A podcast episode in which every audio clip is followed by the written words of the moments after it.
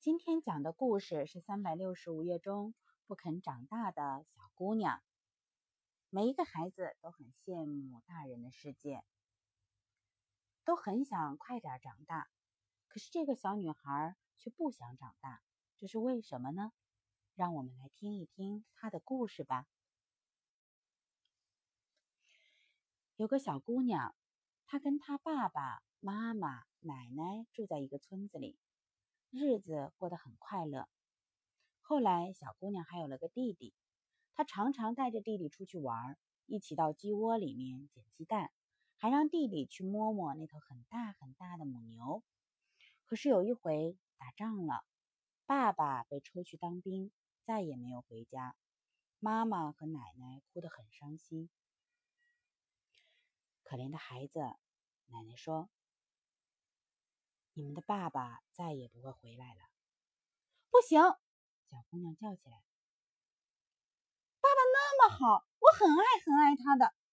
写封信给国王，要他把我们的爸爸还给我们。”国王可没办法把爸爸还给你们。奶奶说：“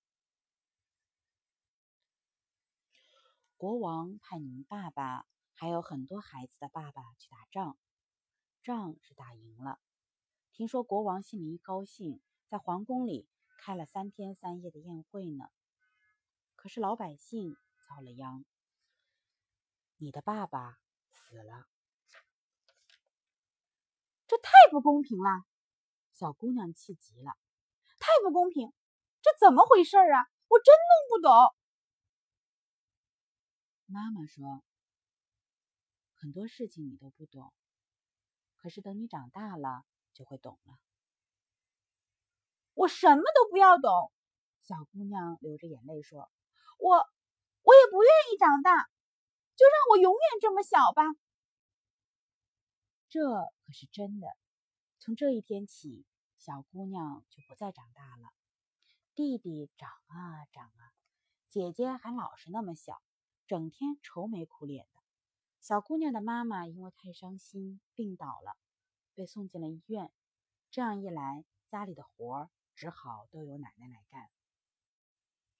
奶奶去捡柴火，一大捆柴火把她的腰都压弯了。奶奶去打水，满满的一桶水累得她直喘气。小姑娘见了，多心疼啊！唉，我真苦啊！奶奶说：“孩子，你能快点长大就好。”也好帮帮我的忙啊！小姑娘试了试，一桶水怎么也提不起来，一捆柴不但背不动，反而摔了一大跤，把膝盖都磕破了。她说：“我得长大一点，就稍稍长大一丁点儿，好帮帮奶奶的忙。”她真的就长大了一丁点儿，再去打水，就把满满的一桶水提回家了。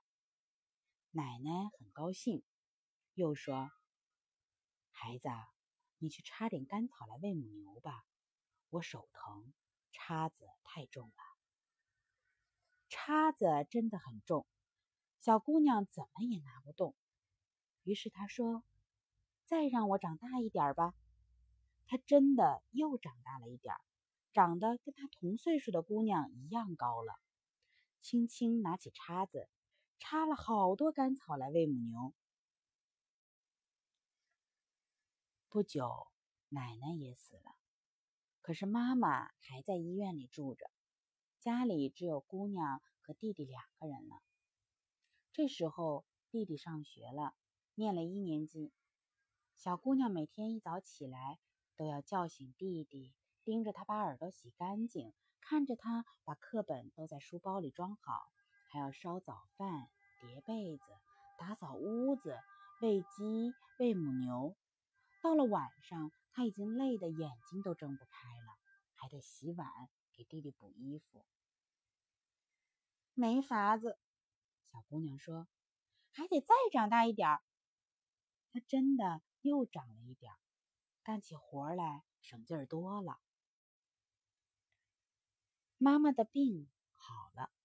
回家一看，屋子里整整齐齐，姐弟俩都长高了，心里真高兴。可是妈妈的身子还很弱。小姑娘说：“妈妈，你好好歇着，家里的活让我来干。”现在家里三个人，活更多了。小姑娘一个人忙不过来，就想再长高一丁点儿。于是她又长高了，成了村子里最高最高的姑娘。高了好，高了有力气。妈妈的身子全好了，小姑娘的活儿少了一些，她就去帮隔壁的老大娘做事儿。反正谁要她帮个忙，她都乐意。有一回。一个强盗来到村子里，说要给他两斤金子，要是少了一点儿，就放火把村子烧掉。这可把村子里人都吓坏了。小姑娘跑了东家，跑西家，对那些男人们说：“你们这些胆小鬼，强盗只有一个，你们人这么多，不能把他赶跑吗？”可是他有枪啊！这些男人都是胆小鬼。那好，我来对付那个强盗。小姑娘跑回家去，对着镜子说：“我还想要长大。”她这么一说，忽的就往上涨，头碰到天花板了。等她走到院子里，已经长得跟烟囱一样高了。她走到强盗跟前一站，吓得强盗连忙往树林里跑，可是跑不了了。小姑娘三脚两步就追上了他。老鹰抓小鸡似的，一把抓住了他，把他关在一个很高很高的楼上。强盗还想逃呢，从楼上跳下来，摔断了腿，闭上眼睛，再也睁不开。小姑娘往下一看，嘿，村里的人围着她又说又笑，还没她的膝盖那么高呢。她想，这回我长得太高了，可是有什么办法呢？为了对付强盗啊！没想到这一下子出了一件怪事儿，小姑娘越缩越小，很快就跟村里的姑娘们一样大小了。她成了村里最美丽的小姑娘。是啊，一个普普通通的小姑娘，为了打垮坏人，就可以变成一个很高大、很厉害的巨人。那么现在我们都知道，原来。小姑娘是为了逃避她父亲已经离世的事实而不肯长大，然而却为了更多他爱的人不停的长高。这真是一个可爱的小姑娘啊！那么现在天色已经很晚了，我们是不是该睡了呢，宝贝儿？晚安。